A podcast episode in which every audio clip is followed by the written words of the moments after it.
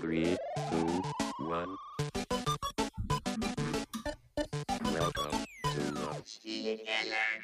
Und damit herzlich willkommen im Spielekeller. Heute Folge 56.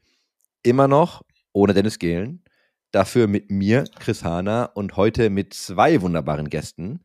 Ich habe dabei den Micha und den Tobias. Und jetzt darf der Micha nochmal anfangen, sich einmal kurz vorstellen.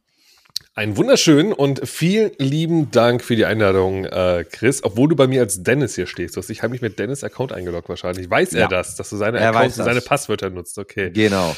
Ja, danke für die Einladung. Äh, Michael Bister, äh, um mal den Vollnamen auszusprechen, bei Take TV. Und jetzt auch, glaube ich, ich glaube, ich kann es jetzt offiziell sagen, ich bin derjenige, der jetzt am äh, öftesten, das ist aber ein richtiges Wort, äh, im, im Podcast mit dabei war bei euch im Spielekeller. Danke für die Einladung. Ich weiß nicht, ob das ein Wort ist, aber wir nehmen das. Danke, Ähm, danke, und danke, ja, da- danke. Du, kannst, du kannst das sagen, weil das ist wahr. Ich glaube, du bist der häufigste Gast, den wir jemals hatten in irgendeinem Format. Also ich würde hier auf den Applausknopf drücken, wenn ich einen hätte. Ich habe keinen. Das ist in Ordnung. Ich, äh, ich stelle es mir einfach vor und äh, danke entweder für das Vertrauen oder für dieses typische One-Tweet-Away, Micha. Also wenn gar nichts mehr geht, schreib mich an, ich bin da. Ich bin immer so die zweite Wahl, aber das ist in Ordnung. Ich kann damit Das leben. Danke. Die, die pure Verzweiflung. Ja. oh, oh mein Gott, oh mein Gott, Panik, Panik, was soll ich machen? Ich rufe den Micha an.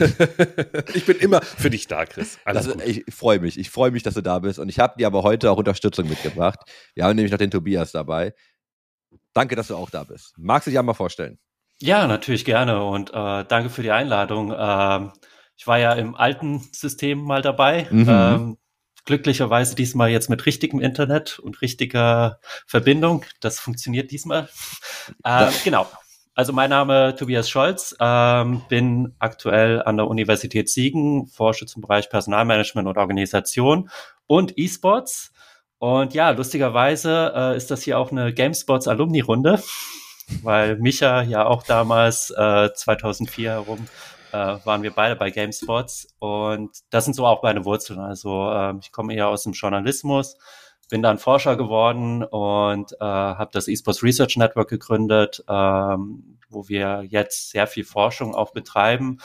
Und ja, auch jetzt seit kurzem habe ich auch mein eigenes kleines Startup, was auch mal wieder eine neue Erfahrung ist für mich.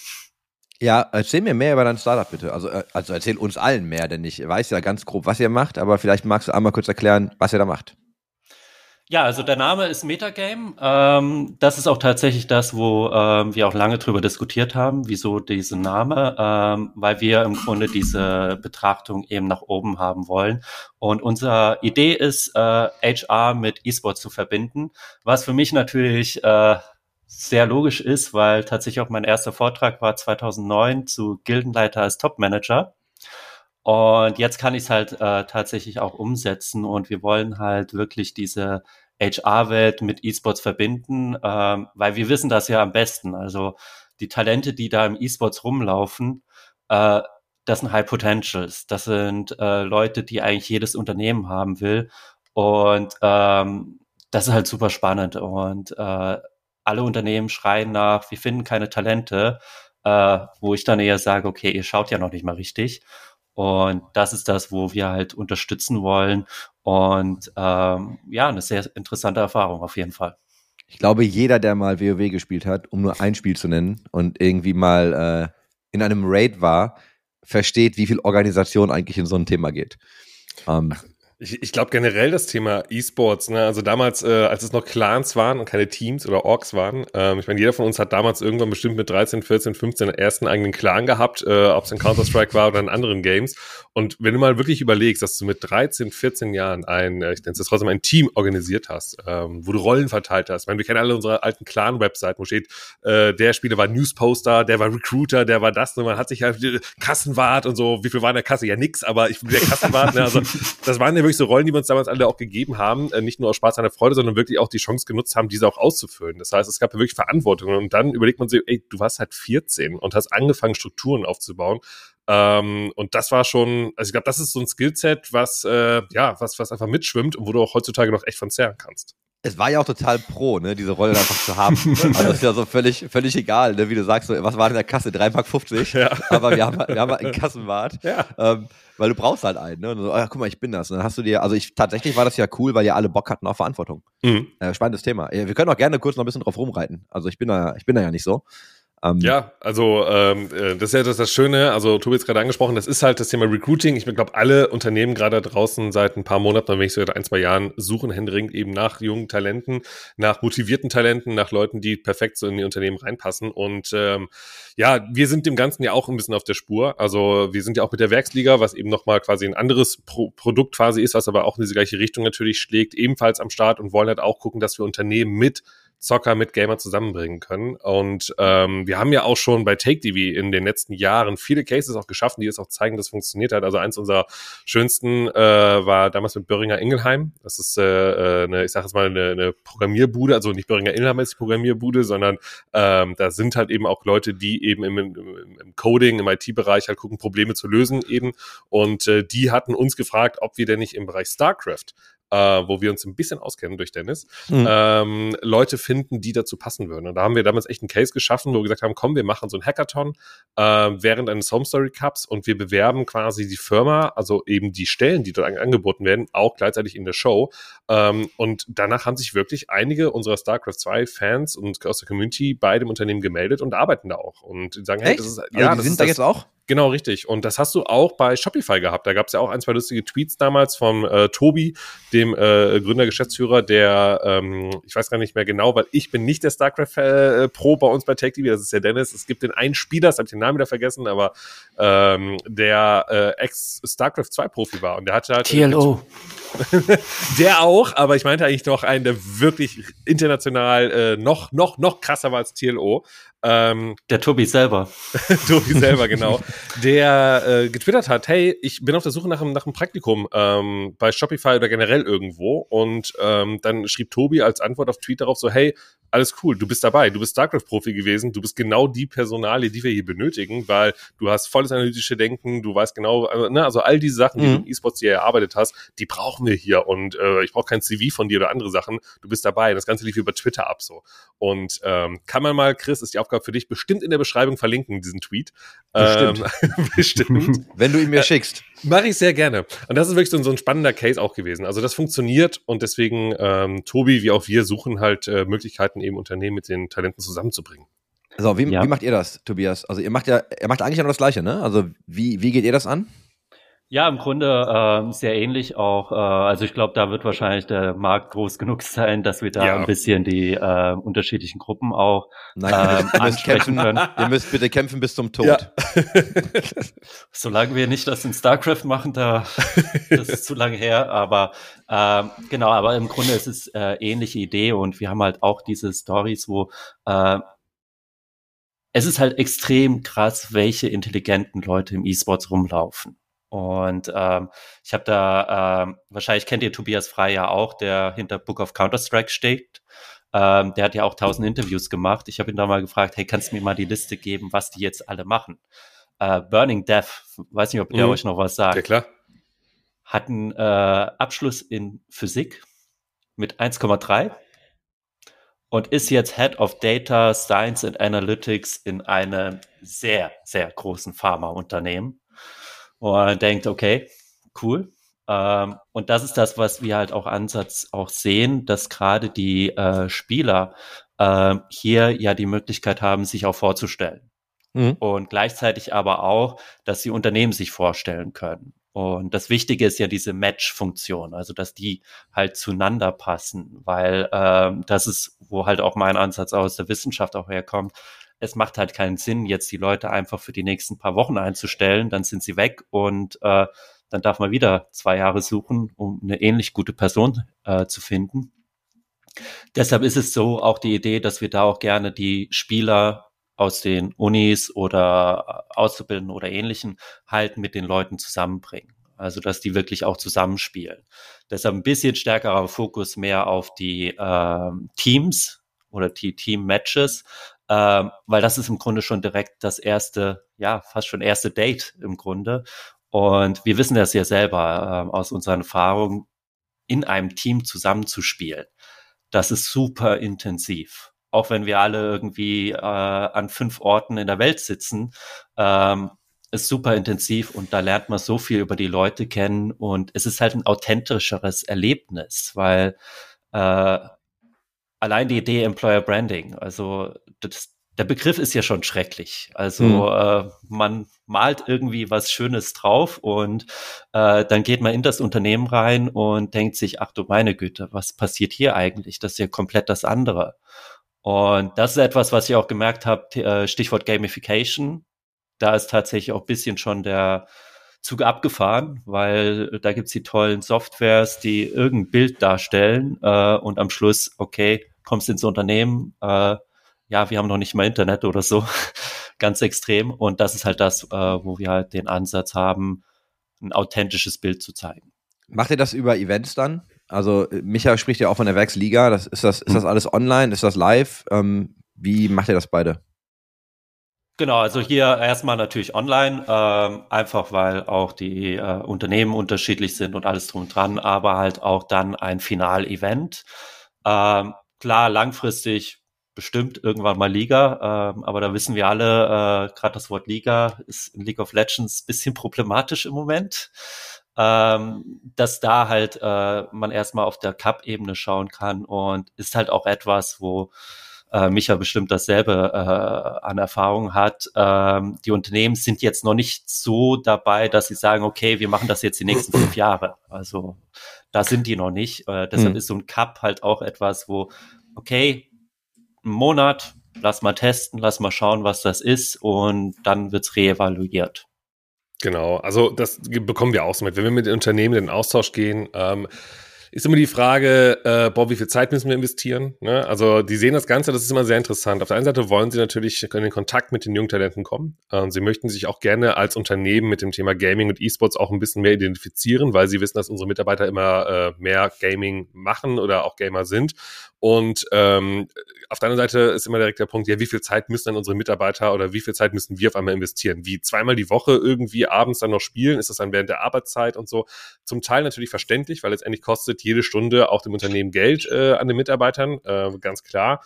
Aber ähm, wir haben es ja auch selber mitbekommen, als wir ähm, mit Take TV als Team angefangen haben, auch äh, abends nach der Arbeitszeit zusammen zu spielen ähm, dass das halt einfach nochmal ein ganz krasses Bonding auch gegenüber der Firma wird. Also wir haben ja dann beim Clash of Agencies, das ist ja quasi das E-Sports-Turnier für die Werbeagenturen da draußen, was wir ja auch ausgerichtet haben, äh, so einen ähnlichen Case auch gemacht, wo dann auf einmal Leute aus ihren Unternehmen, in dem Fall Agenturen, dann für ihre Unternehmen oder Agenturen angetreten sind und äh, das dann auch in ihrer Freizeit gemacht haben, weil sie eh spielen. Also jemand, der dienstagsabends eh eine Runde League of Legends spielt äh, und auf einmal Support von seinem Unternehmen bekommt, im Sinne von, ja, komm, äh, A, äh, bist du unsere, unsere Werksmannschaft hier, das heißt, du bekommst von uns auch das Trikot, du bekommst von uns jetzt auch den neuen Gaming-PC oder wenn man irgendwie auf Konsole zockt, Rocket League hier, komm, hast du dann doch mal die PlayStation 5, die fast nicht zu bekommen ist, aber über die Firma bekommt man es dann doch irgendwie hin. Das sind dann eben diese Benefits, die vielleicht auch, ähm, ja, äh, vielleicht moderner sind als äh, der, ne, wir sagen es mal alle, der Obstkorb oder, ähm, weiß nicht, die, die Fitness-Gym-Karte, äh, die sollen ja nicht zwingend wegfallen. Aber das ist mittlerweile einfach die neue Möglichkeit, eben ähm, ja seine Mitarbeiter bei sich zu halten. Und äh, das ist halt ein spannendes Thema, weil dann sagen die wieder, okay, dann verstehe ich das wieder mehr und äh, wollen dann auch bei diesem Spiel auch mitmachen, natürlich die Unternehmen. Ich hatte immer so diesen großen Traum gesagt, eigentlich wäre das geil, du nimmst dir so zehn Computer mit, dann gehst in Unternehmen und wenn die, also diese typischen Assessment Center, die man so kennt, du nimmst einfach zehn Rechner und lässt einfach mal fünf gegen fünf Leute irgendwie Counter-Strike spielen oder League und die müssen auch gar keine Ahnung haben. Die können das ja irgendwie on the fly irgendwie lernen und dann guckst du mal, was passiert. Und das haben wir gemacht und das ist so spannend. Also in einem anderen, wir haben es mit Rocket League gemacht ähm, und wir waren halt, äh, vor ein paar Wochen war das, waren wir in Düsseldorf und haben dort ähm, bei so einer kleinen Workshop, sag ich mal, an einem Abend, wo fast 40, 50 Gäste dabei waren, da ging es ums generelle Thema Digitalisierung am Arbeitsplatz oder Recruiting, also verschiedene Themen, die aber alles eben mit dem Thema Gamification, Digitalisierung zusammenhängen. Und wir waren halt eben mit der Werksliga auch vor Ort, haben einen kleinen Stand gehabt und haben dort Rocket League 2 und 2 einfach angeboten und haben halt Leute, das waren hauptsächlich HRler, die vor Ort waren, mhm. ähm, die sich einfach informieren wollten. Und ähm, man hat dann gemerkt, ich stand dann quasi da an dem kleinen Stand, bis so wieder Marktschreier meinte so, kommt rum, kommt rum, zockt eine Runde Rocket League. Und alle waren so, ah, kenne ich nicht, kann ich nicht, weiß ich nicht, ach, hab irgendwie, ne, äh, mal gucken. Und am Ende haben wir gesagt, so, nee, jetzt setz ich hier mal hin, ne, so ein bisschen auch an die Hand genommen, gesagt, jetzt setz ich jetzt hier mal hin und zock mal. Und äh, die ersten zehn Sekunden war so wirklich, was muss ich drücken und jenes, dann kurz erklärt und auch gar nicht, ah, Rocket League, du kannst durch die Gegend fliegen, sondern einfach nur, hier ist Gas, mhm. da ist Bremse, da ist ein Tor, mach es und alles andere ist vollkommen egal, Booster interessiert dich jetzt erstmal nicht. nach ohne Witz, nach 30 Sekunden oder einer Minute, das erste Tor ist ja, irgendwann auch mal gefallen. Auf einmal hat man Jubel gehört, die Leute haben auf einmal sich High Fives gegeben und äh, da haben Leute zusammengespielt im Tour-and-Two-Team, die sich halt vorher noch nicht kannten aber haben sich halt einfach gegenseitig angefeuert. Also das, was wir im E-Sports ja sowieso kennen, ne? wenn wir halt irgendwie online zocken ähm, und die äh, äh, das Rank ist äh, nicht ganz so kaputt und wir sitzen da mit Leuten zusammen, die sich auch wirklich äh, austauschen, dann merkt man, wie auf einmal eine ganz gute Stimmung entsteht. Und das ist da eben auch passiert. Und das war sehr spannend zu sehen, dass dann eben Gaming und E-Sports wieder so schön verbindet. Ich war mal auf dem Event von ähm, Reimagine Ventures in Israel und die hatten einfach auch so vier Rechner da stehen und haben einfach Counter-Strike 2 on 2 äh, auf so einer Aim-Map laufen gehabt. Mhm. Und das war, man, das war genauso, ne? Alle erstmal so, naja, Counter-Strike. Und ich habe mit dem, mit dem Stefan Sand habe ich äh, ein Tour Tour gespielt und wir haben einfach alles weggemacht, was so, was ich an den anderen. Also war ein bisschen unfair, ne? Weil ich habe auch mal Counter-Strike gespielt. Ich bin nicht gut, aber ich bin halt besser als Leute, die noch nie gespielt haben. und das Story hat halt, of my life. Ja, ja, das war halt, das war halt schon geil. Und du merkst aber auch da wirklich, wie die Leute dann, ähm, also sich wirklich zusammengetan haben. Das wurde dann auch so richtig geil kompetitiv auf so einer spaßigen Ebene. Und das geht echt schnell. Ne? Also ich finde so Gaming macht halt extrem schnell sehr viel mit Menschen. Also die ja, Leute waren da ja auf Feuer und Flamme. Wirklich, wirklich das Spannende. Also ich meine, allein die Idee, wie du es jetzt gerade gesagt hast, so, hey, dann habe ich mit äh, Stefan Zander da zusammen gezockt und das ist hängen geblieben. Und mhm. das ist ja das, äh, wo es ja auch drauf hinausläuft. Also, ähm, wer, also in meiner Forschung hatte ich auch so ein Projekt, ähm, wo, wo die Idee war, äh, Overwatch zu zocken in einem Team. Ähm, die Idee war, leider hat es am Schluss nicht geklappt, aber Krankenhaus, äh, das, ähm, ja, das OP-Team spielt mhm. zusammen. Damit die merken, okay, wie können wir irgendwie zusammenarbeiten und ähnliches.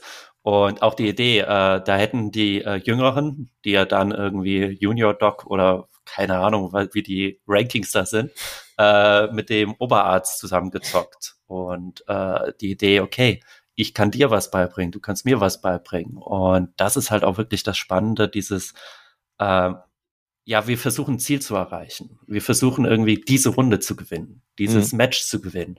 Und plötzlich ist da so ein Element, äh, was die Leute dann auch intrinsisch motiviert. Und das ist halt super geil. Und wenn man das halt dann wirklich vernünftig übersetzt, okay, wir als Team haben ja das Gleiche. Also irgendwie Projekt XY ist eigentlich ein Raid-Boss im Endeffekt. Und äh, wenn man das da den Leuten kommuniziert, äh, dann hat man da auch plötzlich so eine Motivation. Und ähm, ich glaube, Micha hat es ja erst mit den Trikots erwähnt.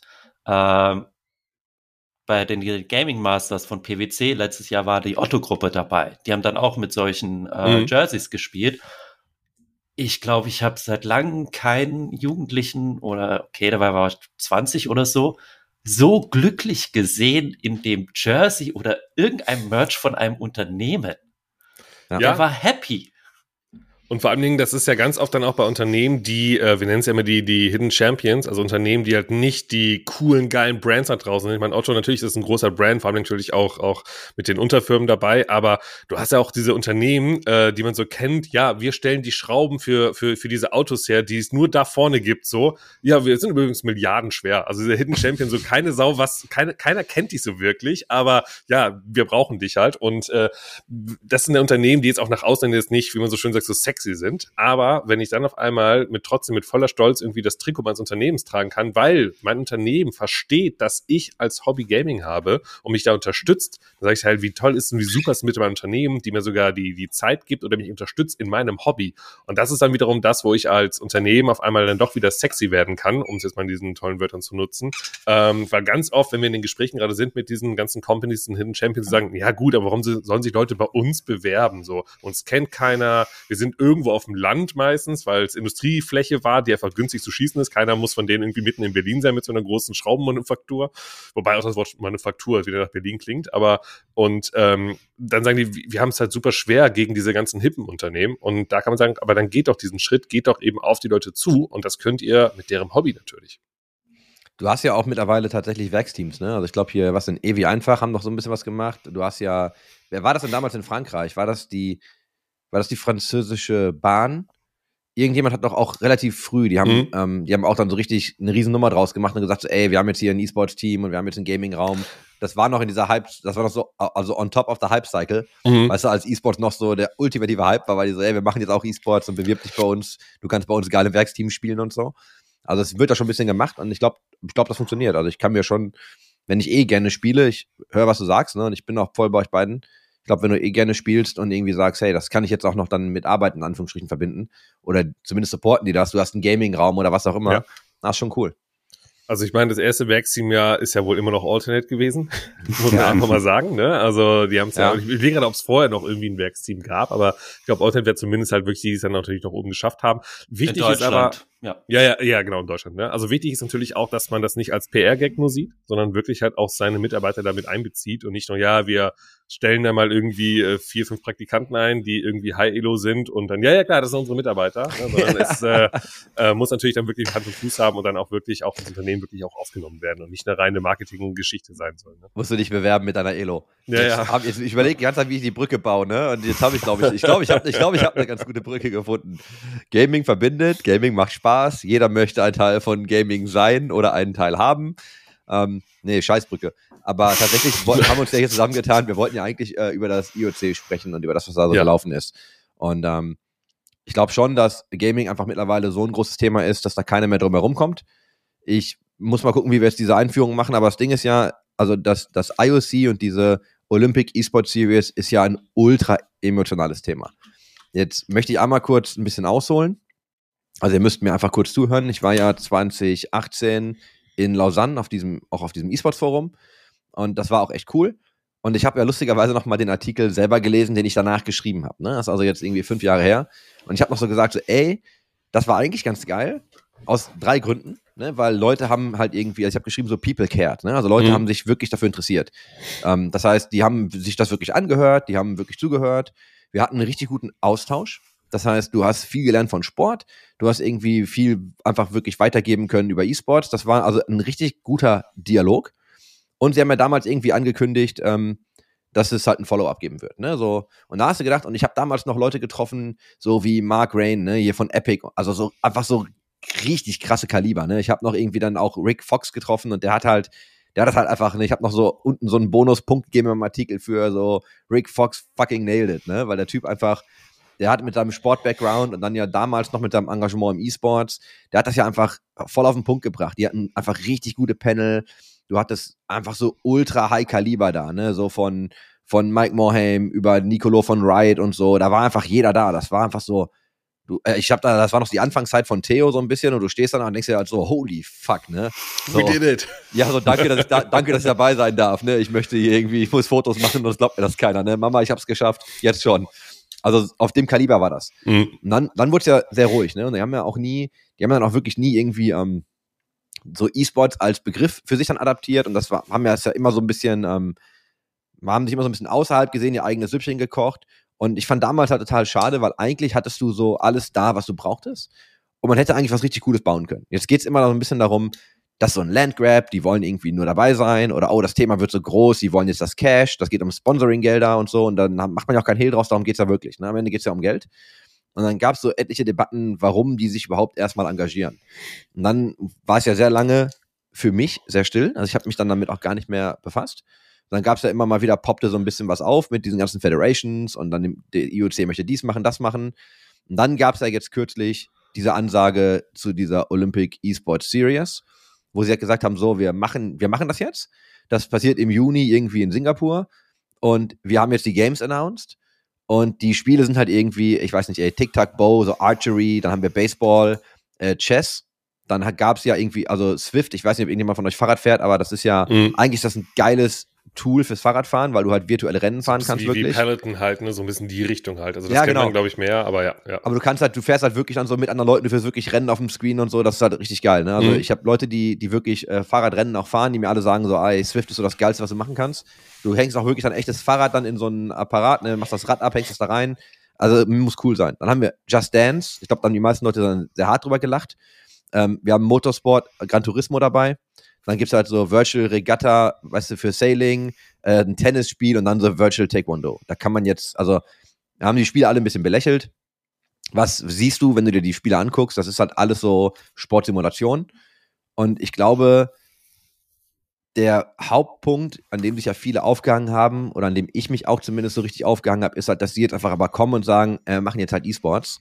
Und nach all diesen Jahren so, wir machen jetzt E-Sports und das ist jetzt E-Sports und nehmen dann aber, und dann, ich habe mit dem Karl Kuhn jetzt eine Folge aufgenommen, die lief dann letzte Woche, wenn diese ausgestrahlt wird. Aufgenommen wurde die gestern. Deswegen ist das alles auch sehr präsent. Da geht es so ein bisschen um, um E-Sports gegen E-Sports. Ne? Und plötzlich hast du dieses gehabt, jetzt hast du so, jetzt stellt sich so diese, diese, ich sag mal, OG, wie auch immer du das nennen willst, E-Sports Guardian, sagst du, ja, es ist irgendwie nicht Leagues, sind nicht die Top-Spiele, so fuck off, ne? Was macht ihr eigentlich?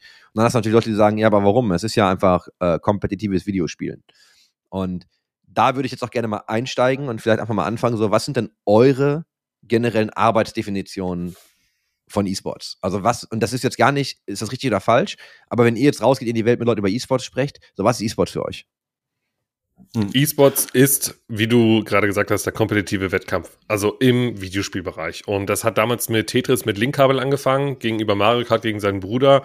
Ähm, dann ist es halt bei mir irgendwann Counter-Strike geworden, bei anderen, ne? Also das ist genau das. Es ist aber auch ein Guitar Hero. Es ist auch ein, äh, äh, auch ein, ein, ein, ähm, äh, wie hieß es, äh, die Tic-Tac-Bow-Geschichte, wenn es nicht Pay-to-Win wäre. Ähm, ich habe es nämlich getestet in einem Selbstversuch. Findet man auf Twitter. ich habe das Spiel gespielt. Ist es Pay-to-Win? Ja, es ist Pay-to-Win, genau, richtig. Also mit Lootboxen vollgepumpt bis zum geht nicht mehr. Also wirklich allem, was du brauchst. Ähm, aber selbst das, wenn diese Lootboxen nicht da wären, wäre für mich E-Sports. Auch Handygames sind E-Sports.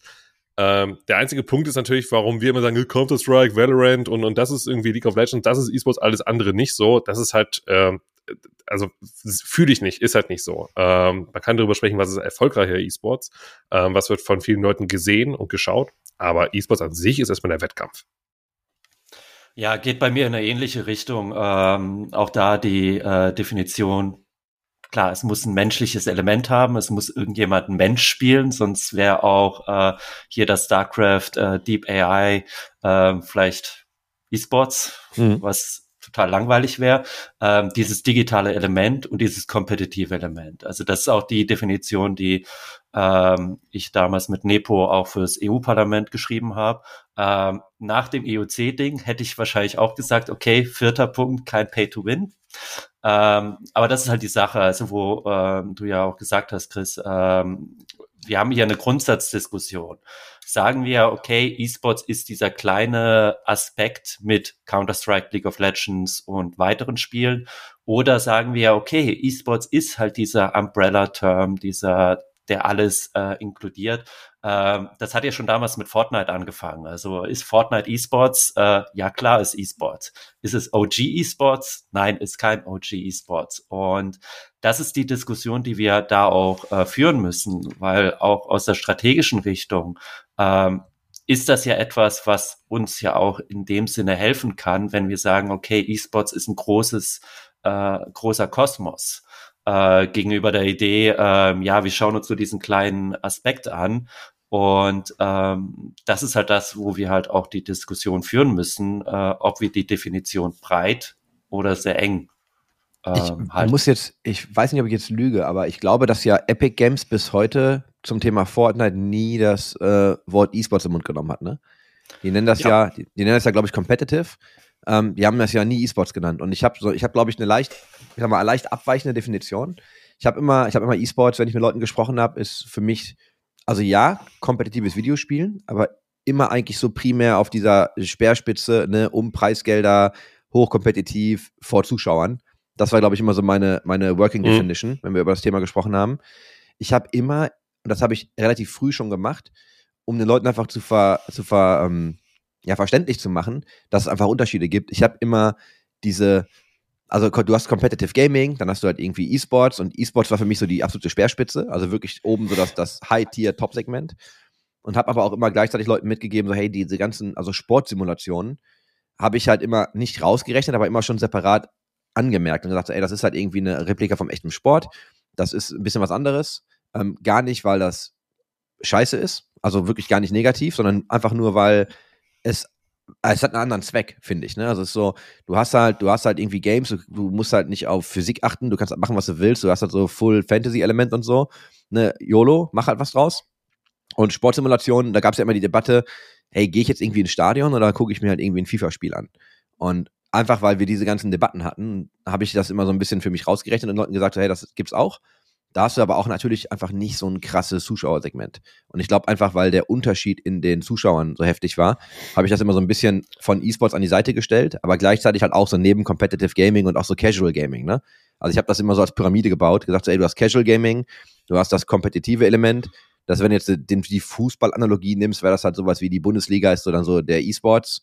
Dann hast du so ein bisschen, dass Leute organisieren sich im Verein, das ist dann kompetitiv und ich gehe jetzt mit einem Ball raus und spiele mit meinem Kind irgendwie Fußball. So, das ist dann eher so das Casual-Element. Ne? Also das war immer so ein bisschen die Abstufungen, die ich selber auch benutzt habe. Ähm, was mich am IOC genervt hat, tatsächlich, mich, also mich hat gar nicht gestört, was sie machen, und da möchte ich auch gleich drüber reden.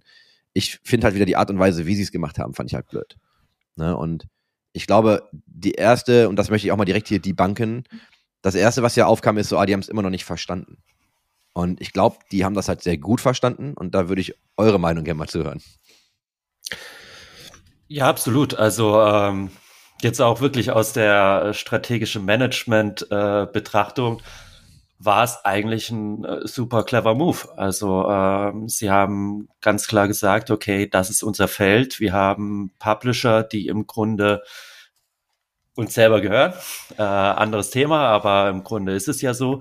Ähm, sie können es selber regulieren. Sie haben äh, eine Federation dahinter, sei es die Sailing Federation oder Tennis Federation oder wen auch immer. Und haben da im Grunde ihre Struktur aufgebaut, die sie aus dem IOC kennen. Eine Föderation baut das, äh, managt das und alles drum und dran. Und der Publisher oder Developer in dem Fall ist eigentlich nur der Lieferant. Und das ist ja das, äh, was ja im Grunde deren Hauptproblem ist. Also äh, man hat es ja auch mit FIFA gesehen und Electronic Arts, ähm, dass die klassischen Föderationen damit halt dieses Riesenproblem haben, dass es der Publisher, der im Grunde alles selber bestimmt. Also ähm, es ist ja auch erstaunlich, dass Riot Games da nicht involviert ist, dass Epic Games nicht involviert ist und all die anderen. Ähm, ich meine, selbst Counter-Strike, also ich meine, ja, Violent und alles drum und dran. Aber wir wissen, wie Valve agiert. Ich meine, selbst die IOC hätte den kleinen äh, Antrag da schreiben können, der auf der Webseite ist und innerhalb von fünf Minuten eine Mail bekommen von irgendeinem automatischen Bot. Herzlichen Glückwunsch, Sie können das Turnier veranstalten. Ähm, aber das ist ja dieser Mindset, was deren Problem ist, dass es denen nicht gehört. Und deshalb ist das auch eine absolut nachvollziehbare Strategie. Jetzt bauen die Publisher auf. Ähm, die im Grunde den die, die Infrastruktur geben. Und ja, es passt zu der Vision von IOC, wie Sport aussehen will. Und das wenn sie auf den E-Sport sagen. Und das ist halt konträr zu dem, was wir traditionell kennen. Ich, ich, sehe da noch so ein, zwei Sachen ein bisschen anders, ähm, weil du gerade angesprochen hast, wem gehört der E-Sports, wem gehört das Spiel? Ne? Also das ist ja eh nochmal ein eigenes Thema für sich, dass wir ja einen äh, Sport betreiben wollen und dieser Sport gehört uns, äh, gehört nicht der Allgemeinheit, sondern gehört halt Riot Games oder eben Blizzard oder wem auch immer. Ähm, das ist ja aber auch bei den IOC-Spielen ja auch so. Ähm, also wir haben in Ubisoft mit Just Dance, äh, wir haben Sony mit Gran Turismo, also das sind ja dann doch die großen Player. Ich glaube, wenn der IOC League of Legends haben wollen möchte, kann ich mir fast vorstellen, hätten die es auch irgendwie hinbekommen. Also Riot ist natürlich abartig groß und es ist super schwer, mit denen da mit Sicherheit irgendwie übereinzukommen, aber auch ein Riot Games hätte vielleicht gesagt, okay, vielleicht können wir das irgendwie verbinden. Ja, also ich glaube, man kann, wenn man will, sich schon an den Tisch setzen und darüber reden. Ähm, aber äh, ich, ich glaube eher, warum wir das alle so ein bisschen negativ aufgefasst haben äh, in unserer Bubble, ist halt, weil wir uns einfach gekränkt gefühlt haben. Also wir haben uns einfach angegriffen gefühlt, persönlich, auf einer ganz persönlichen Ebene halt. Und weil wir seit, ich sage jetzt mal 20 Jahren oder egal wie lange, ähm, daran arbeiten, dass E-Sports irgendwie, dass alle Leute das auch cool finden, alle sollen es verstehen, alle sollen das, was ich jetzt hier seit 10, 15, 20 Jahren mache, auch irgendwie wertschätzen ähm, dafür mache ich das und, und opfere meine Lebenszeit dafür halt auch in einem positiven Sinne. Und äh, es war ja immer schon seit Jahren immer dieses Thema, wann wird's olympisch? Wann wird's olympisch? Und irgendwann haben wir uns dann auch mal gesagt, also zumindest ich oder auch Leute in meinem Umkreis, ey, wir, müssen gar nicht olympisch werden. Wir schaffen E-Sports, wir schaffen es, äh, Arenen zu füllen, wir brauchen den, den, den Olympia-Support gar nicht. Es muss auch noch nicht mal als Sport anerkannt werden, so ein bisschen. Das ist auch irgendwann der Gedanke gewesen, weil es, es funktioniert ja auch so. Es läuft doch. Also unser, unser, unser ganzes E-Sports äh, äh, funktioniert ja. Also es wird ja immer größer. Ähm, es hat mit Sicherheit ein, zwei Vorteile, wenn und so, ja, ich äh, schmeiß gerne wieder dieses Oh, Sportlervisum rein. Das ist ja dieses, dieses Ding, was irgendwie immer so mitgeworfen wurde. Aber eigentlich brauchen wir das alles nicht. So, und jetzt kommt aber der Punkt, dass auf einmal ein IOC sagt, so, jetzt machen wir auch mal dieses E-Sport. Und äh, auf einmal fühlen wir uns gekränkt, weil wir seit zehn Jahren daran arbeiten und wollen, dass es olympisch wird. Und dann kommt die Headline, E-Sports wird olympisch. Und dann denken wir, geil, jetzt wie, was geht ab? Und dann sehen wir das irgendwie, okay, ey, ich habe doch seit 10, 15 Jahren arbeite ich doch dafür und jetzt klappt es nicht. Ja, aber jetzt frag doch mal alle Leute, die nicht in unserer Bubble sind, ist es schlimm, ist es nicht schlimm und so weiter. Ne? Also meine, meine Frau zum Beispiel, die es mitbekommen hat, die meinte auch, ach, cool, und freust du dich, seid ihr da auch irgendwie involviert und so weiter? Ne? Also die sieht ja gar nicht diese großen Unterschiede zwischen einem League of Legends und einem äh, Just Dance und Co. Das ist ein Videospiel. Also ist ja auch immer interessant zu fragen, so warum definieren wir oder auch du, Chris, dass E-Sport für dich ähm, irgendwie die Counter-Strike-Weltmeisterschaft ist, in der, in der Langsys oder sowas. Äh, warum ist es denn für dich nicht Just Dance? Weil für meine Frau ist es das. Hey, und die würde dir drei Fragen stellen, du würdest sie wahrscheinlich alle gleich beantworten, im Sinne von, wieso, ist es ein Videospiel? Beides mhm. ist das gleiche Videospiel. Ich muss darin gut werden, das heißt, ich muss viel trainieren, ich muss mich, wenn es ein Teamspiel ist, auch noch mit meinem Team absprechen, genau wie in Counter-Strike. Ähm, also wo ist für dich dann doch der Unterschied? Ja, es schauen nicht so viele Leute zu oder sowas. Ja, aber das macht ja dann die Tätigkeit nicht anders. Ne? Und deswegen der IOC ja, wir haben uns einfach nur gekränkt gefühlt, weil es einfach nicht unsere Spiele sind. Das ist, glaube ich, der Hauptpunkt dahinter.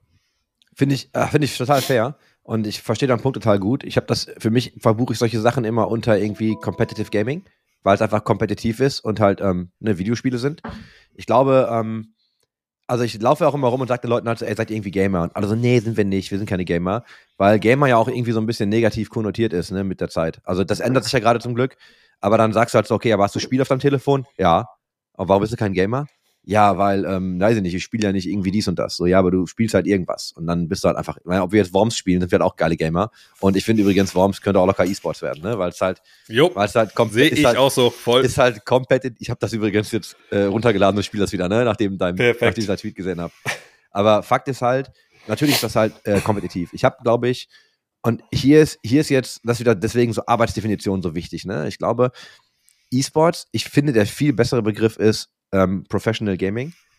Also Pro Gaming war eigentlich voll geil. War eigentlich der, das konnten wir natürlich nicht machen, weil du musst ja irgendwie gucken, es ist wie Sport und du willst wissen, wo die Budgets herkommen und du musstest das dann irgendwie wahrscheinlich E-Sports nennen, weil es dann elektronischer Sport ist. Das hat sich ja dann irgendwann einfach so etabliert. Ich glaube, Pro Gaming trifft halt einfach in der Pyramide viel besser, weil das halt das Segment ist, wo die Leute wirklich professionell spielen. Sprich, als Profession, sprich, sie verdienen damit ihren Lebensunterhalt und können davon dann auch leben. Ne, also es ist einfach Professional Gaming. Ähm, ich bin voll bei dir. Ich glaube schon, dass ich viele Fragen gleich beantworten würde und trotzdem ist das dann laut meiner eigenen Definition irgendwie nicht, nicht E-Sports oder doch. Das ist dann abhängig von ne, ähm, ein paar Parametern, wie ich halt meinte, so, ey, wie viele Leute gucken zu, warum ist es denn die Lanxess Arena und nichts anderes? Aber ja, also ich glaube schon, dass viele Leute wahrscheinlich das erstmal negativ aufgestoßen ist, weil du denkst, geil, jetzt wird's olympisch. Und wir hatten diese Debatten ja ständig auf LinkedIn und so, ne? So, muss das, muss das olympisch werden? Brauchen wir Olympia eigentlich mehr als Olympia uns braucht? Bla, bla, bla. Und dann hauen sie das halt raus mit halt diesen Spielen, von denen halt jeder sagt so, what the fuck? Ne, weil du eigentlich denkst mhm. so, okay, jetzt können wir es mal richtig geil aufziehen. Jetzt, und weiß nicht, also findest du, oder lass mich mal anders fragen, so, warum, warum haben sie denn die Spiele gewählt, die sie gewählt haben? Ja, also es ist äh, vielleicht noch mal kurz zu dem Punkt. Ähm, es hat halt auch sehr deutlich gezeigt, dass wir einfach ein Identitätsproblem haben. Also was ist E-Sports? Also ich stimme dir vollkommen zu. Wir hätten bei Competitive Gaming und Pro Gaming bleiben sollen. Dann hätten wir da auch sehr klar die, die Grenzen auch ziehen können. Also ist ja auch mhm. meistens so ein Zwiebelding, wo man dann sagt, okay, äh, die, der Außenlayer ist irgendwie Videogames und irgendwo drin ist es das äh, Super Pro äh, Competitive E-Sports. Und äh, die Grenzen sind halt sehr verschwimmend. Und das fand ich halt auch in der Diskussion nochmal sehr spannend, äh, dass wir eigentlich da immer noch an dem Punkt sind, äh, wir wissen es ja selber noch nicht. Und ähm, dadurch ist es halt auch schwer, dann mit so einem IOC auch zu umzugehen. Also äh, wie du ja auch siehst, Micha und ich sind so, äh, ja okay, äh, da ist ein Platz für die. Die können da irgendwie einen Kindergarten rummachen mhm. sozusagen. Und äh, für dich ist es halt auch die Idee, nee, äh, mit denen, äh, das ist was ganz was anderes. Und ähm, das ist halt auch das, wo äh, die Wahl der Spiele halt auch sehr, sehr äh, interessant sind. Also im Nachgang habe ich irgendwie auch noch irgendwo gelesen, die sind in Gesprächen mit den anderen Publishern. was auch immer das heißt. Aber ähm, das ist halt so auch äh, strategisch super clever im Endeffekt, wo man dann sagt, hey, wir haben diese Spiele, die können E-Sport sein. Jetzt kümmert euch mal darum, wie ihr damit umgeht. Und die Diskussion hat es ja auch aufgezeigt. Also wir haben jetzt nicht die Diskussion, also klar, okay, mit dem Pay-to-Win haben sie ein bisschen selber sich ins Knie geschossen. Äh, aber Pfeil. Fall, ja. Ähm, Irony. Irony, genau. Und ähm, das hat halt ein bisschen das äh, kontrahiert. Aber äh, im Grunde, am Ende hätte die Diskussion nur darüber äh, stattgefunden, ist das jetzt E-Sports oder nicht? Und nicht die Variante, ähm, wir haben hier zwei Systeme, wie man E-Sports macht. Ähm, weil da auch die Sache, also dieses traditionelle Sportsystem funktioniert im E-Sports nicht. Heißt nicht, dass das Publisher-System im E-Sports auch funktioniert, aber äh, hier ist halt dieser äh, Systemkonflikt irgendwo da, der dazu führt, dass wir diese Diskussion sollten wir eigentlich führen. Und durch die Wahl der Spieler hat es der IOC eigentlich hingekriegt, dass wir nicht darüber reden. Also das ist so auf dem Level, wird jetzt E-Sports mit großem E oder kleinem S oder wie auch immer geschrieben. Das ist ja fast schon Stellvertle äh, Stellvertreterkonflikte.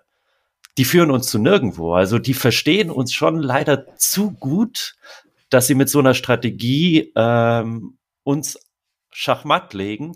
Klar, sie sind äh, greedy äh, people, dass sie da noch einfach Geld machen wollen. Und dadurch killen sie sich halt selber. Aber im Endeffekt die Wahl verdammt clever. Ich frage mich, was wäre eigentlich, wenn League of Legends Teil dessen gewesen wäre? Was wäre, wenn Counter-Strike dazu gekommen wäre oder ein Rocket League oder ne, unsere Games? Und ähm, du hast ja bei League of Legends natürlich die Worlds. So, das ist so das Mega-Event. Das ist ja, ne, also da, äh, größer geht's ja nicht. So, und äh, mein Gedanke ist, wird uns da eigentlich was weggenommen, wenn es so gewesen wäre? Jetzt hätten wir Olympia, äh, League of Legends, das Grand Final, und ist es dann höherwertig als die Worlds? Mhm. Ähm, wären dann die Worlds weg, weil die Rights, ich sag ganz ehrlich, äh, warum sollen wir jetzt noch so viel Geld für die Worlds ausgeben? Wir hauen uns auf die, auf die Olympiade drauf und äh, das wird dann durch den IOC bezahlt und wir sparen ein bisschen Geld, können aber trotzdem irgendwie der Welt zeigen, wie toll League of Legends ist. Wird auf einmal uns das weggenommen und sind wir dann nicht auch gekränkt, wo wir sagen, ey, wir haben doch, wir wissen doch, wie Events im Gaming oder im E-Sports aussehen müssen, nämlich genau so und so. Also Frage ist auch generell, müssen Events immer so aussehen, wie sie bei Worlds und Co. aussehen oder nicht? Aber das ist aber ein anderes Thema. Nur aktuell akzeptieren wir das und finden es ja auch gut. Ähm, und bei den Olympischen Spielen wäre es mit Sicherheit vielleicht nochmal anders aufgezogen worden, weil Olympia da mit drin hängt. Hätte uns das mehr gefallen? Also ähm, den Gedanken mal zu spielen. Also was wäre denn, wenn League of Legends olympisch geworden wäre? Wären auf einmal ganz andere Strukturen, die wir jetzt aufgebaut haben, aufgebrochen, weil wir uns auf einmal auf einen Zeitplan noch einigen müssen. Wir kennen es ja bei Weltmeisterschaften im Fußball. Ne? Wir haben es jetzt gerade zuletzt gesehen. Auf einmal die Bundesliga sagt sich, ey, wir müssen auf unseren kompletten Spielplan ändern, weil wir jetzt Mhm. auf einmal im Winter äh, die WM hatten. Und bei Olympia wird es ja eh nicht sein. Das heißt, auf einmal eine Liga, die wir seit Jahren aufgebaut haben, ob in League of Legends, die Prime League oder sowas, auf einmal umstellen muss. Alles muss umgeändert werden, nur wegen der Olympia. Würden wir uns da nicht auch eher darüber ärgern? Aber bräuchten wir, und das ist vielleicht nochmal eine ganz spannende Frage, weil nimm mal, ich nehme jetzt die Overwatch League, weil da habe ich gerade das Beispiel parat. Ne? Da hatten wir ja auch schon mal hier besprochen. Du hast dann sowas wie London Spitfire. Ähm, ist da das Einzige, was halt europäisch ist, ist irgendwie London im Namen. Weil, ne, hatten wir ja auch schon mal besprochen, wird geführt von irgendwie einem Amerikaner und es haben gespielt äh, Koreaner, glaube ich nur, ne? Also es war ja, oder auf jeden Fall Leute, also Spieler aus dem asiatischen Raum. Das heißt, du hast eigentlich im Namen was Europäisches, aber eigentlich sind die ganzen Strukturen dahinter total global. Brauchen wir im E-Sport, also als Industrie, die ja so komplett global gewachsen ist und keine Grenzen kennt, brauchen wir eigentlich ähm, Nationalteams? Ne? Also ist das so, weil das Ding ist ja, wenn du dir heute die Teams anguckst, sind ja alle irgendwie mixed und die Leute kommen überall her. Und wenn wir jetzt über gerade so Olympia reden, ne, da ist ja so, oder du hast ja auch, äh, Michael, du hast ja mal das Beispiel gebracht, so mit, ey, so Nationalmannschaften und ne, so, wir haben über die Preisgelder mal philosophiert. Mhm. Mhm. Du meintest mir, ey, ich weiß gar nicht, was so ein Nationalteam irgendwie verdient. Und ich glaube, das ist auch gar nicht so wichtig in dem Moment, weil du ja dann wirklich für dein, La also so, das, ich glaube, das Größte als Fußballspieler ist ja, wenn du dann für dein Land spielen darfst, ne? Ja. Klar nimmst das Geld mit, also du machst das nicht umsonst, aber ich glaube, das ist halt schon geil dann auch so im Wettkampf mit anderen Ländern, ne? So, das ist ja das ganze Konstrukt von diesen Turnieren. Und also so, siehe World Cyber Games, ne, um das mal aufzugreifen, so. Mhm. Brauchen wir sowas überhaupt? Also, weißt du, wenn wir jetzt über Olympia reden, und jetzt geht's gar nicht darum, brauchen wir so ein IOC oder diese Strukturen dahinter, aber braucht der E-Sports eigentlich National-Events? Ich, Ich habe da eine lange Zeit drüber nachgedacht, als ich bei der ESL war und äh, hatte das auch schon mal angesprochen, dass ich immer so diesen Nations Cup machen wollte. Also den gab es ja damals schon bei der Clanbase ähm, mhm. und ich wollte ihn irgendwie wieder aufleben lassen bei der ESL. Ich habe jetzt okay, wir haben äh, in Europa die ganzen National Championships, also die ESL-Meisterschaft, dann gibt es in Frankreich, in Spanien und so weiter und so fort. Und dass man halt dann äh, sagt, okay, dann spielt auch mal Spanien gegen Deutschland. Und das wollte ich immer haben, weil ich glaube, dass es für fürs Momentum, für die Zuschauer, für die Stimmung super ist. Ich kann, egal ob ich mal Mouseboards oder Big Toy fand oder wenn auch immer, am Ende feiere ich halt, das ist bei der Fußball-WM genauso, feiere ich dann irgendwie natürlich äh, Deutschland als Team, was dann irgendwie auftritt, weil es vielleicht ein Mix-Team ist, ne? Irgendwie zwei Spieler von Big, drei Spieler von Maus oder einer von Atex noch dabei, so wie es auch damals war bei Team Germany.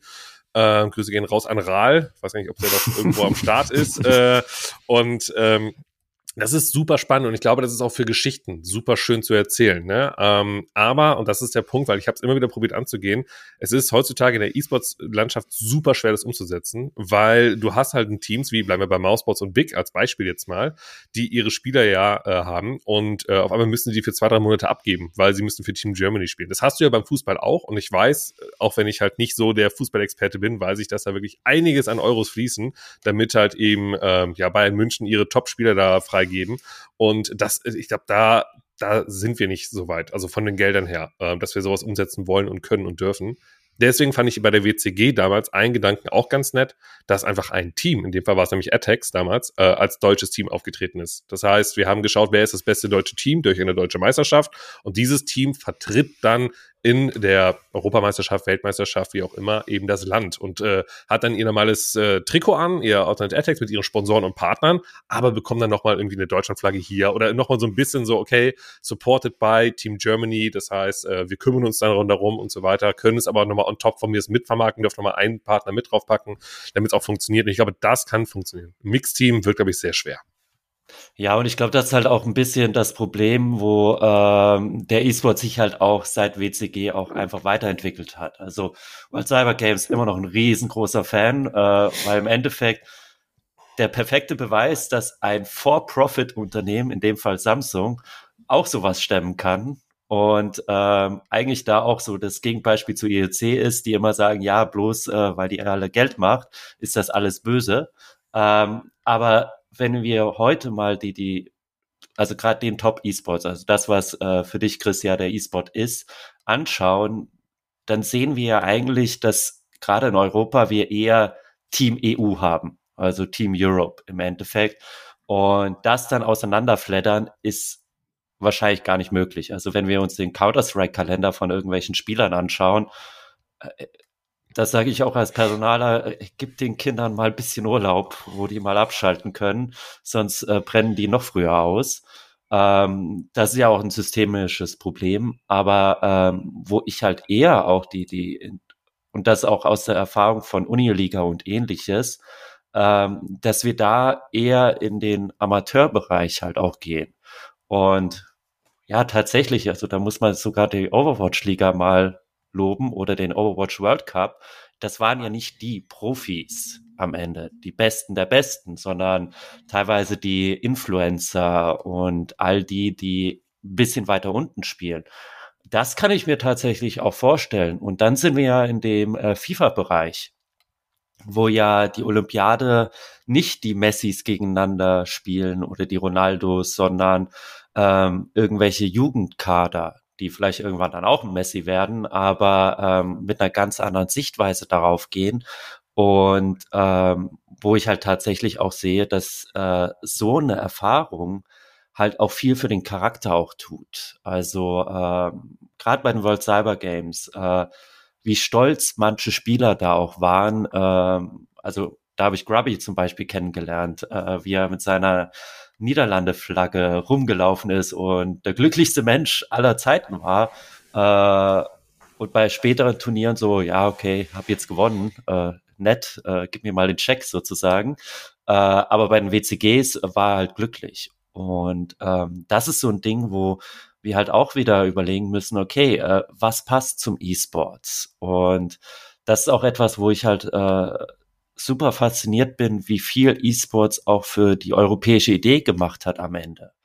Also wir alle zocken irgendwie mit internationalen Leuten rum, äh, Franzosen, Niederländer, Schweden und allem drum und dran. Das ist ganz normal. Also wenn man da irgendwie die League of Legends anschaut, äh, die LEC, äh, selbst die Prime League, also maximal zwei Leute äh, aus dem eigenen Land, weil das, glaube ich, die Regel ist, wenn ich richtig erinnere. Äh, und sonst alles international und oder europäisch. Und deshalb da auf dem Profi-Level, ich glaube, das ist nicht umzusetzen. Und da wird wahrscheinlich auch ähm, League of Legends, äh, Riot und ähnliche ähm, auch sagen, okay, äh, da muss ein guter Deal herkommen. Ähm, auf dem semi-professionellen Level, ja, diese Nations Cup nicht mit Maus und nicht mit Attacks im Ende, sondern ja, mir fällt nichts weiter drunter ein, aber irgendwas aus der zweiten Liga oder so oder Influencer, das kann halt auch ein riesen Happening sein. Man sieht ja auch, dass Regionalität trotzdem noch eine Rolle spielt, ne? Immer wieder. Also ich glaube, ich will jetzt gar nicht, also ich will das jetzt auch gar nicht so krass mischen. Ich glaube, dass das generelle Konzept der Overwatch League auch gar nicht dumm ist, dass du sagst, wir machen das so city-based. Ich glaube, das hat was. Ähm, das dauert einfach nur Jahre. Ne? Also es dauert Jahrzehnte, bis das funktioniert, langfristig. Ich merke aber ja, ich meine, jeder, der in Köln war, als Big damals ähm, ins Finale gekommen ist, hat ja gesehen, was da abgegangen ist. Ne? Also da sind ja sogar Autokorsos irgendwie durch Köln gefahren. Da habe ich ja im E-Sport dachte ich mir, also, what the fuck passiert denn hier gerade? Die Kölner suchen einfach nur einen Grund zum Feiern. Ja, aber das war ja, aber das war ja geil, ne? Und plötzlich, ja, waren, ja, plötzlich waren ja alle Big-Fans, ne? Und plötzlich ja. war ja jeder, plötzlich war ja jeder Team Big und alle Trikots irgendwie sofort ausverkauft und Autokorsos und Deutschlandflaggen und richtig Halligalli, ne? Das war ja nur geil. Also ja, aber das glaub, war ja unsere deutsche Nationalmannschaft dann eigentlich, ne? So vor Ort. Genau. So. Das meine ja. ich halt. Und da, also da, da ja. merkst du merkst ja schon, du merkst ja schon, dass und jetzt, ob das jetzt der olympische Gedanke ist oder nicht, ist ja erstmal völlig egal. Aber du merkst halt schon, dass natürlich auch Regionalität immer noch so ein bisschen so eine Rolle spielt. Und du sagst halt, geil, so Deutschland ist im Finale. Und ja, hm. zu einem gewissen Punkt war das ja auch so. Aber also ich bin halt, ich bin halt voll dabei. Ne? Ich glaube halt schon, dass sowas irgendwie von der Grundidee auch gar nicht dumm ist. Ne? Die, kann man das umsetzen? Ich bin auch da total bei dir, ne, Tobias. So ist wahrscheinlich auf dem Profi-Level einfach nicht umsetzbar. Ja, absolut. Und äh, wenn du dir anschaust, was aktuell in der Prime League abgeht, mit Eintracht Spandau, mit dem Berlin mhm. Cup, äh, auch Big. Also Big scheint ja wirklich extrem viel richtig zu machen. Aber wie du auch sagst, ähm, Overwatch League, äh, das war so top-down. Das war so, hey, ihr seid jetzt London Spitfire. Sag das mal einem 18-jährigen Koreaner das erste Mal äh, in den USA ist. Das funktioniert nicht. Und wenn du dir wirklich anschaust, hier Big, äh, Carmin Corp, äh, Koi und all diese Organisationen, das sieht ja, auch wenn alles geplant ist, also auch wenn alles da wirklich total durchdacht ist, ähm, haben die Fans ja trotzdem das Gefühl, dass sie was beitragen und organisch mitwachsen. Und dann hast du plötzlich Eintracht Spandau gegen Eintracht Frankfurt und plötzlich ist das das Duell der Eintrachts und mhm. alle feiern das ab. Aber weil es irgendwie, äh, es fühlt sich authentisch an. Also es fühlt sich irgendwie besser an als irgendwie London Spitfire. Das finde ich total spannend. Ich glaube, das ist nochmal ein ganz anderes Thema dann nochmal. Also wir, wie Chris schon meinte, wir vermischen natürlich ein paar Sachen gerade, aber es gehört ja auch zu einem guten Podcast dazu, von A nach B, äh, von A nach C über äh, zu bekommen, ohne über B zu gehen. Ähm, aber äh, dieses Thema Eintracht gegen Eintracht, äh, Spandau äh, Big-Geschichte und so, das ist ja wirklich komplett, wie du gerade gesagt hast, natürlich komplett durchgescriptet. Man hat probiert, mit beiden Teams vorher zu sprechen, damit es auch über Social funktioniert. Das ist ja auch in Ordnung. Es hat ja auch Spaß gemacht, dem Ganzen zuzuschauen und beizuwohnen. Das heißt, da ist es aber irgendwie vollkommen legitim und für uns als als Zuschauer vollkommen okay, dass ein gescriptetes Marketing-Tool unseren Sport beeinflusst. Ne? Also wir feiern, dass das mal Eintracht gegen Eintracht gespielt wird. Es gibt nur eine Eintracht. Ähm, sagen dann aber irgendwie bei anderen forcierten Sachen, wie jetzt mit, also vielleicht, vielleicht vermische ich es gerade zu krass jetzt, aber mit Olympia so, das ist nicht richtig, ihr seht das wieder falsch und Co. und ihr könnt es jetzt nicht einfach forcieren, dass das jetzt E-Sport wird und sowas halt. Also bei gewissen Sachen, wo wir sagen, das gefällt uns, nur das ist in Ordnung, dann sind wir alle mit dabei, dann ignorieren wir auch, dass eigentlich komplett Marketing und Gelder dahinter stecken, weil letztendlich wie bei, bei Eintracht Spandau auch nur Pringles, Sparkasse und Co. Äh, happy gemacht werden mit Storytelling, damit sie noch mehr Geld reindrücken. That's it halt. Äh, das akzeptieren wir aber auch, weil es irgendwie, weiß nicht, weil das von Leuten gesteuert wird, denen wir halt ja Vertrauen schenken wahrscheinlich. Das ist es wahrscheinlich eher. Ne? Und bei Olympia ist es vielleicht nicht so. Also würde jetzt Beispiel die Eintracht sagen, wir machen jetzt auch ein Segel-E-Sports-Team, äh, weil E-Sailing ist ja halt auch ein, ein, ein Spiel, also eine Thematik, die ja auch natürlich äh, eine große Zielgruppe hat, also eine Zielgruppe hat. Und man könnte sich jetzt vorstellen, wie Hand of Blood, also Max ähm, gerade in seinen Videos als, als Segelkollege da rumfährt, vielleicht weil die Spannung gerade erfolgreich wird, er hat Geld, er kann sich jetzt ein Segelboot holen und zack, werden auf einmal alle total gehypt und würden auf einmal auch E-Sailing feiern. Also ist immer die Frage, wer ist der Absender von solchen Sachen, oder? Das ist total spannend. Da habe ich auch mit dem Karl drüber gesprochen, weil es geht ja auch zum Beispiel, nimmst du mal Content Marketing, wenn du dir anguckst, was ähm, mit Schach oder der Formel 1 passiert ist, nachdem das auf Netflix irgendwie lief. Also du hast dann irgendwie The Queen's Gambit und auf einmal spielt wieder jeder Schach. Oder du hast jetzt, und ich habe da auch die Zahl geschmissen, ich glaube, Fanatics hat ja gesagt, äh, ähm, Formel 1, Merchandise, Sales, 101% Wachstum. Einfach mal so, ne? Weil, mhm. weil jetzt einfach alle, alle steigen und sich so Formel 1-Kram kaufen. Und das ist natürlich einfach nur, also wirklich dann nur, weil es diese Doku gab, ne? Oder du hast dann irgendwie, also das ist genau die Frage, so wer ist der Absender? Und ich finde, das ist ein richtig guter Blickwinkel.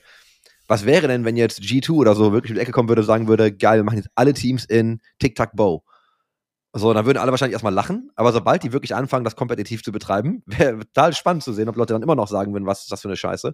Oder ob dann Leute sagen würden, ja, okay, cool, ist jetzt einfach Teil des Ganzen. Also ich glaube schon, dass du recht hast mit, wer ist eigentlich Absender der Nachricht und wie wird das dann aufgenommen? Und ich glaube, wir, also was mich ja, deswegen gehe ich nochmal kurz zurück, was mich eigentlich so genervt hat, ist allein schon diese, also das Video war halt scheiße. Dieses Launch-Video vom IOC war scheiße, sorry. Und so dieses Your E-Time has come, dass sie dann einfach so übertreiben, ne? So dass das gar nicht, also dass du gar nicht dann irgendwie mit der Kultur, die schon da ist, irgendwie gehst und einfach sagst, okay, wir, wir mischen uns da einfach irgendwie mit rein und wir, wir adaptieren einfach das, was da ist, sondern wir machen es dann auch echt, echt special und wahrscheinlich haben die auch kaputt gelacht. Ne? Vielleicht, war es auch Satire. Vielleicht ja, genau. Satire. Es gibt ja auch hier. Äh, no shit, äh, wahrscheinlich haben die sich kaputt gelacht und gesagt, ey, komm, wir überspitzen das total. Grüße gehen raus an Hauke, E-Fernsehen. Also es ist so, äh, ne, also vielleicht kann man es auch als Satire sehen, ich weiß es nicht. Nein, mit Sicherheit nicht, aber ähm, ja, was sind die Gedanken gewesen, E-Time zu, zu verwenden? Ne? Also ähm, dass ein Trailer nicht cool ist, kann verschiedene Gründe haben, ne? also keine Frage, aber so mit diesen Wörtern wirklich so zu arbeiten. Also das ist wirklich immer eine spannende, spannende Frage irgendwie. Aber das, was, das ist aber das, was ich meine, wenn du eigentlich, wenn du Zugriff hast zu allen Leuten in der Industrie, ne, die irgendwie Rang und Namen haben, Namen haben und Leute, du kannst da jeden irgendwie anrufen und weißt du, wenn das IOC anruft, wenn die meisten Leute auch das Telefon abheben. Ist ja einfach so. Können wir mal kurz festhalten, ne? Also auch wenn wir die alle haten oder so, aber wenn die dich anrufen, nimmst du da trotzdem ab. Mhm. So. Und ich glaube, was mich einfach nur geärgert hat, ist, dass sie halt diesen, diesen ganzen kulturellen Aspekt, ich sag mal unser E-Sports, ne, was ja das, wo ja alle so auf die Barrikaden gegangen sind, dass man einfach das, was sich kulturell so entwickelt hat, ähm, hat einfach links liegen gelassen und gesagt hat so, ja, wir machen jetzt hier unser eigenes Ding. Und dann das auch so überspitzt zu kommunizieren, weil ich glaube, du hättest, und was sie machen, macht für mich halt Sinn. Also die holen sich jetzt diese Deutungshoheit über Sportsimulationen, die schnappen sich diese, diese Sportgames, ne, so die, die wollen da irgendwie jetzt dann über die Schiene, glaube ich, kommen und ob sie dann von da aus expandieren und sagen, ey, wir machen jetzt diese Olympiaden und das wird jetzt dann irgendwann so groß, dass dann automatisch so die Riots der Welt dabei sein wollen oder irgendwie auch nicht. Das ist ja der erste, dieser erste Step. Das ist ja die erste Stufe, die sie jetzt gerade einfach gehen. So, du weißt ja nicht, was sie noch vorhaben. Ne? Und ich glaube, das können die schon auch groß machen und da kann auch schon noch deutlich mehr passieren.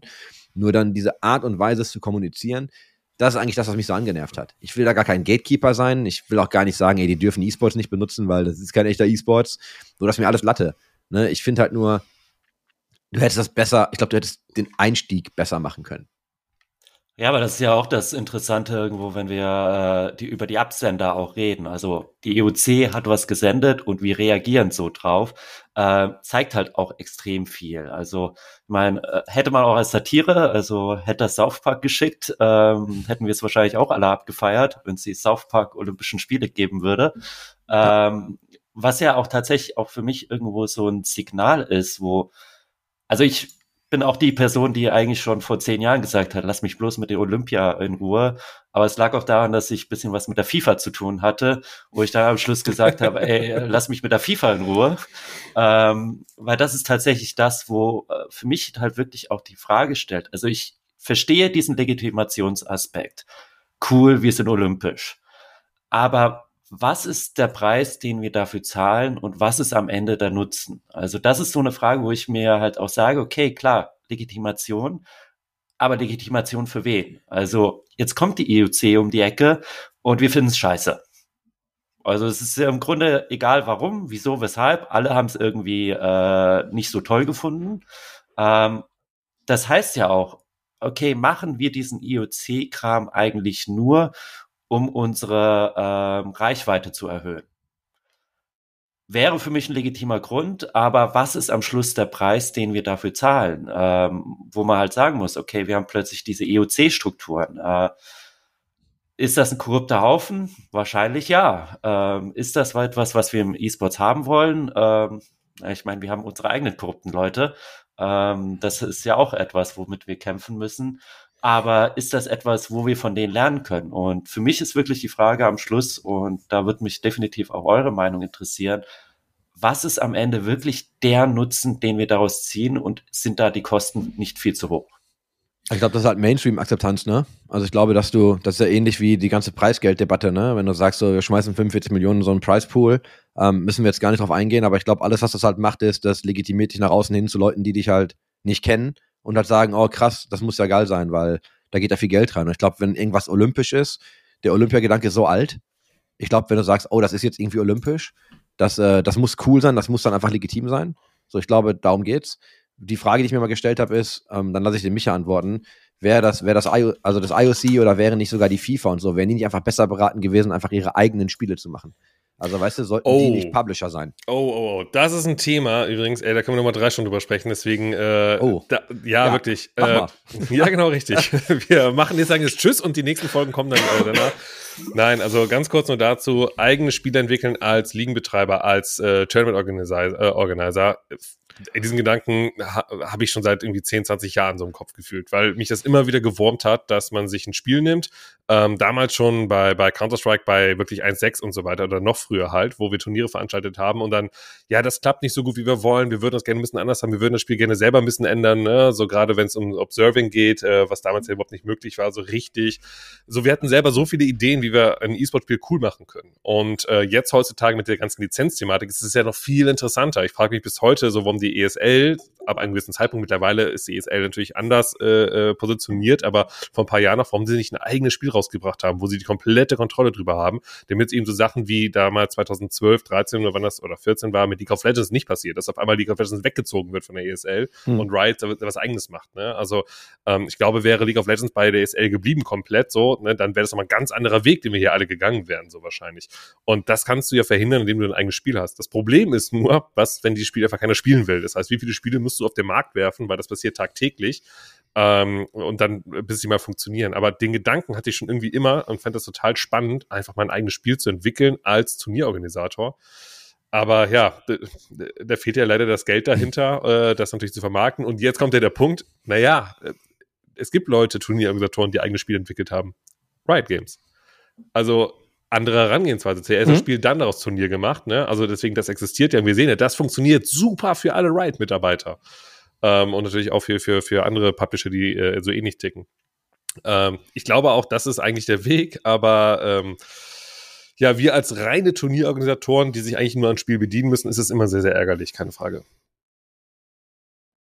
Ich frage mich halt bei der, gerade bei der FIFA, wenn du dir anguckst, was die so machen jetzt mit, und auch da wieder, ne, dem, dem I, DFB-Pokal und weißt du, so, also diesem ganzen Scheiß. Ne? Ich frage mich halt immer, wenn die nicht, wenn die nicht einfach gut beraten, ein eigenes Fußballspiel zu bauen. Und natürlich ist das nicht einfach. Also ich will auch gar nicht sagen, so, hey, wir setzen uns mal drei Stunden in den Keller, bauen ein Fußballspiel fertig.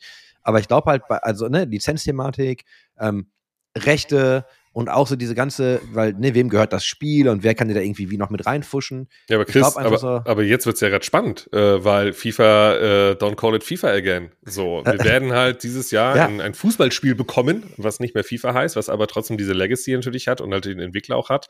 Und eben sowas wie der EDFB-Pokal, wie die VBL, die virtuelle Bundesliga, die mhm. sich bis dato ja eben darauf gestützt hat. Also gerade die virtuelle Bundesliga, weil die spielen ja mit ihren Mannschaften dann im mhm. 95er-Modus, 90er, wie auch immer, ne? Also es ist ja alle alle gleich stark sind, aber eben, dass äh, die Schalke-Spieler mit einem Schalke auf, auf dem Platz äh, rennen dürfen. Ähm, wie ist das denn jetzt mit den Lizenzen? Also ich habe zumindest bis jetzt noch nicht rausgelesen, rausgehört, dafür bin ich auch nicht zu sehr in dieser FIFA-Bubble drin, mit dem neuen Spiel, was jetzt kommen wird, EA Football, nee, wie hieß es jetzt? Ich weiß gerade gar nicht mehr genau der Name davon. Ähm, Football FC? Football FC oder sowas, ne? Irgendwie, genau. Ähm, haben die jetzt die Lizenzen? Also wird dort ein, ich sage es mal, Schalke, ein Dortmund oder ein wer auch immer auftreten? Weil wenn nicht, dann werden sich natürlich die Vereine sagen, warum soll ich denn jetzt E-Sportler äh, oder Spieler hier äh, äh bezahlen, die dann nachher mit äh, mit Team Alpha auftreten und nicht mehr mit, mit, mit, mit, mit Schalke oder wem auch Mhm. immer.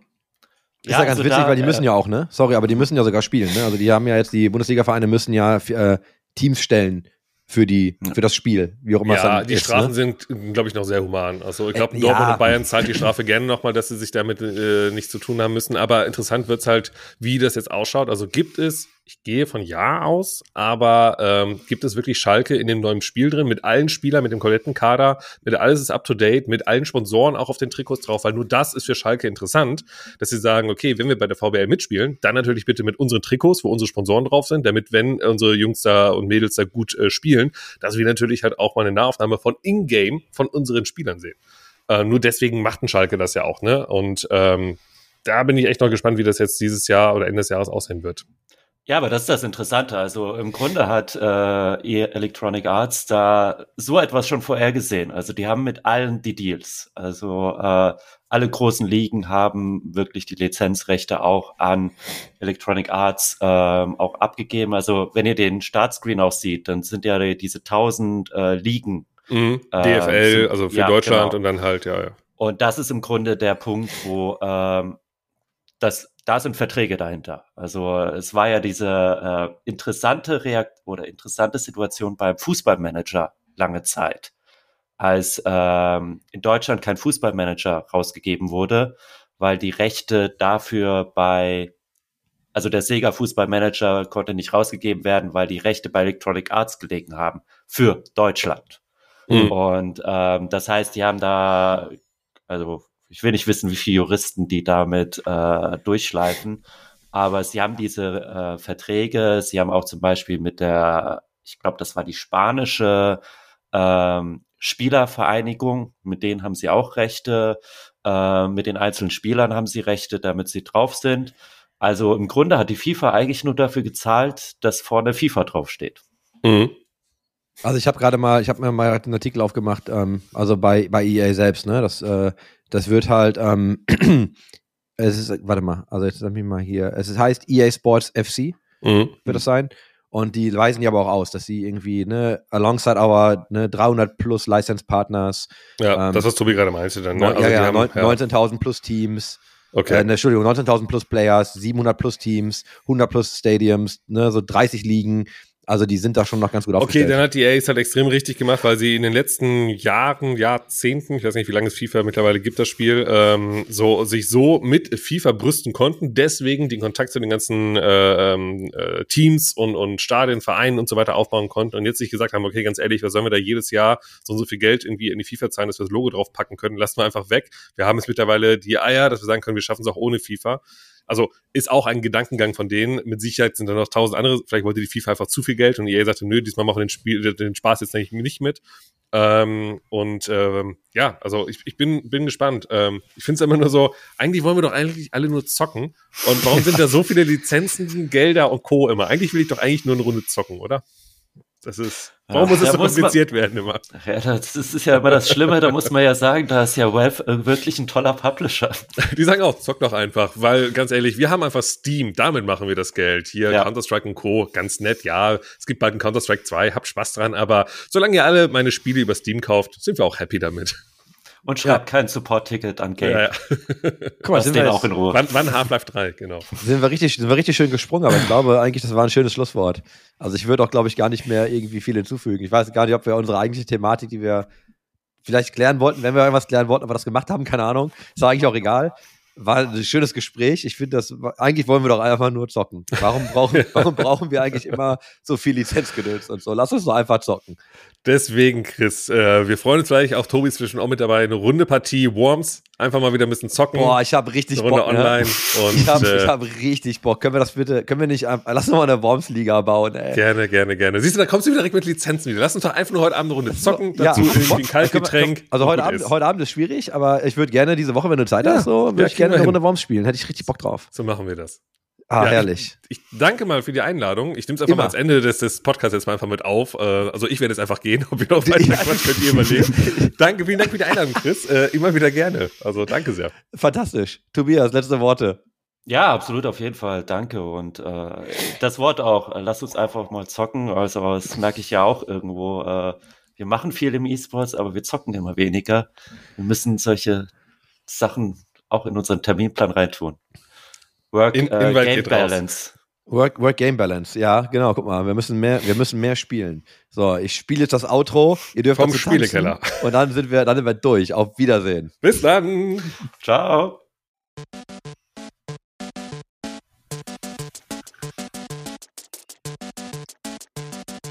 System shut down.